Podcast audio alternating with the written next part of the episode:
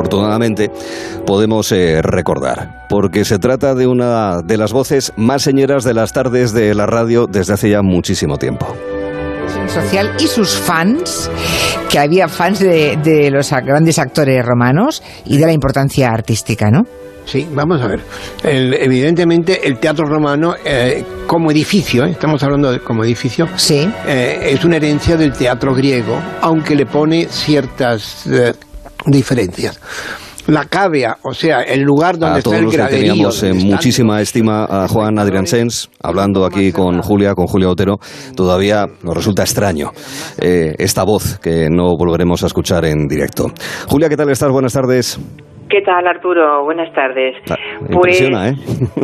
Sí, la verdad es que la primera vez que vuelves a escuchar la voz de alguien que se fue es tremendamente mm, emocionante y al mismo tiempo eh, sientes como una como un, como una cuchillada, ¿no? Porque como tú dices, sabes que esa voz no vas a volver a escucharla nunca más en directo. Y mm, bueno, pues es un momento difícil, duro. Eh, el cariño que están demostrando los oyentes de Onda Cero en las redes sociales por la figura de Adrián Sens creo que es muy elocuente de la huella enorme que, ha dejado en todos aquellos que durante muchísimos años le han escuchado, le han admirado, se han enfadado con él también, eh, no han compartido, pero por encima de todo el respeto intelectual que, mm, que inspiraba a Juan Adrián Sens creo que es, ah, en fin, eh, irrebatible, ¿no? Y lo hemos visto con mucha emoción estos días, eh, ayer y hoy, en las redes sociales. Mm. Su mente era un verdadero museo, era impresionante conversar con él porque tú decías una palabra y el algoritmo natural que tenía en su cerebro hacía que era mejor que tú escuchases y que él hablase, ¿verdad, Julia? Efectivamente. Bueno, es que era Google. O sea, Juan Adrián Sens era Google antes de crearse Google. Era mm, una biblioteca completa. Era la biblioteca completa de Alejandría, más la británica, más la francesa, más... Era un hombre que lo sabía todo. Yo le preguntaba muchas veces, ¿pero dónde has leído eso? Porque en los libros de historia que yo he leído no contaban los amores uh, o, o las situaciones Um, que tú me estás contando en la radio. Ah, es que hay que saber buscar los libros que hay que, que, hay que leer, ¿no? Em, yo creo que cuando le presentábamos al principio como un erudito, erudito de la historia, bueno, de la historia, de la historia del arte, em, de, tantas cosas, ¿verdad? Eh, era una forma de resumir lo que suponía Juan Adrián Sens, ¿no?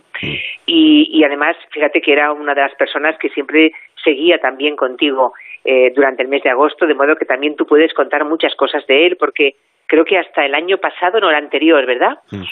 Eh, el anterior fue el último que estuvo contigo. Él no quería nunca soltar la radio, era un apasionado de la radio, se enamoró de la radio también. Y, bueno, en verano él, él, en fin, quería estar con Arturo Tellez en el gelo de verano, ¿no? Y uh, con aquellos episodios históricos tan, tan divertidos, porque Juan tenía una obsesión y era eh, el ser divertido, es decir, el ser solvente, eso ya venía de serie, digamos, ¿no? Ella salía de casa con la solvencia y con todos los conocimientos, con esa biblioteca y ese Google que tenía en la cabeza, ¿no? Pero además él sabía que en la comunicación hay que jugar la carta del entretenimiento, del entretenimiento digno, ¿no? El entretenimiento de alguien que sabe, que sabe mucho, pero es que además sabe cómo contarlo.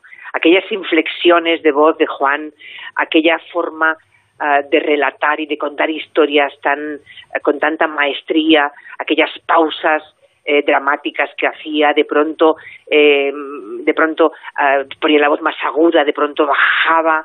O sea, era un maestro también de la comunicación. Él jugaba con su voz, jugaba con, bueno, pues con, con, la, con la forma, con la radio, con el sonido, y era una forma espléndida de aprender, divirtiéndose al mismo tiempo. Mm.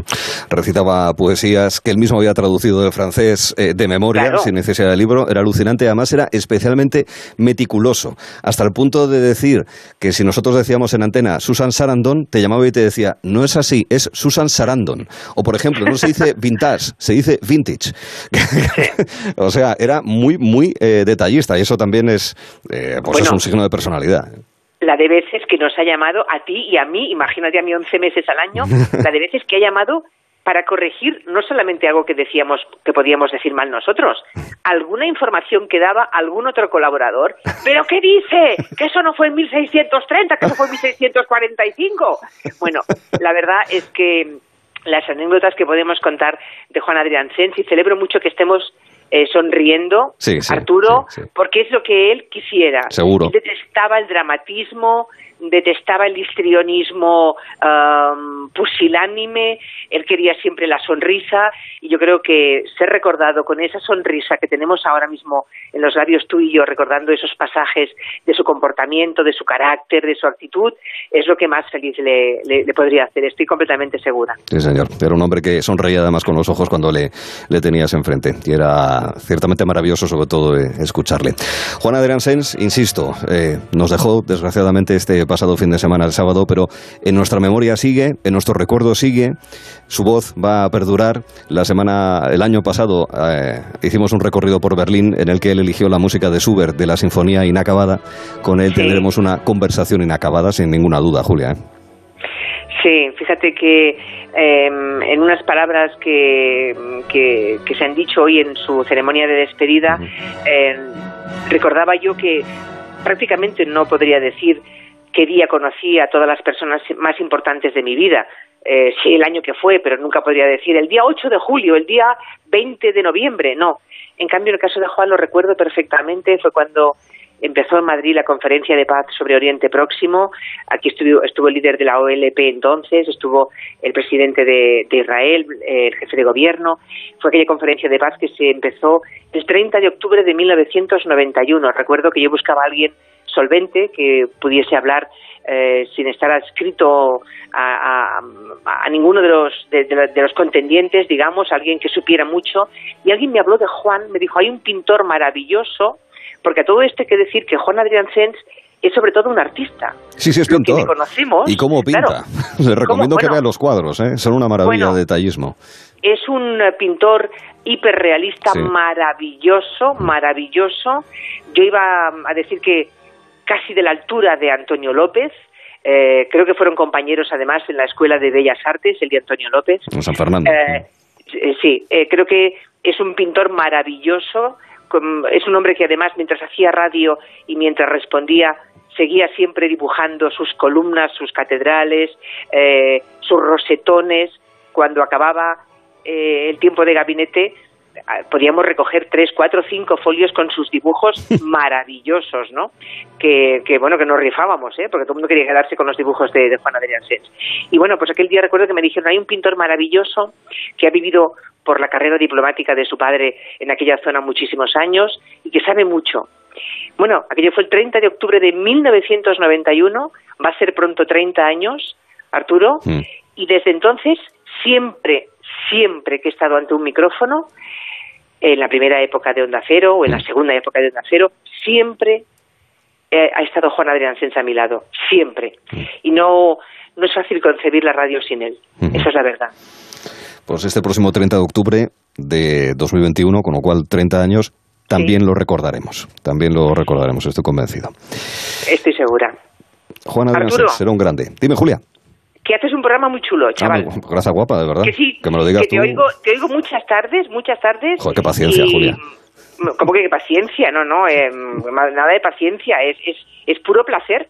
Y la verdad es que haces un programa muy creativo, muy ah, muy interesante, hay momentos para la risa, momentos para la reflexión, momentos para tomar nota, momentos para aprender, así que estoy encantada porque el gelo de verano eh, es un excelente programa conducido y, dirigido por Arturo Tello. La suerte es poder hacer las tardes de Onda Cero. Te agradezco la generosidad que has tenido conmigo todos estos años y en cualquier caso, recuerda que yo era un oyente del otro lado de la cama en los 90 que escuchaba los gabinetes con Juan también y también aquel oyente que dijo L para agradecer y elogiar el trabajo que también hacéis entonces. Muy bien. Mm.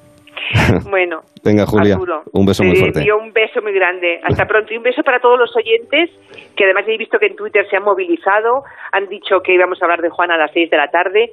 Quiero aprovechar este momento para agradecerles a todos, en nombre, en nombre de Juan, me atrevo, en nombre de Pedro, de su pareja, eh, que como podéis imaginar está destruido ahora mismo, ¿no? Pero nos estará escuchando todos los mensajes de cariño, de reconocimiento, de apoyo, Ah, de admiración que han escrito en las redes sociales a la figura de Juan Adrián Sens. Muchas gracias, de verdad.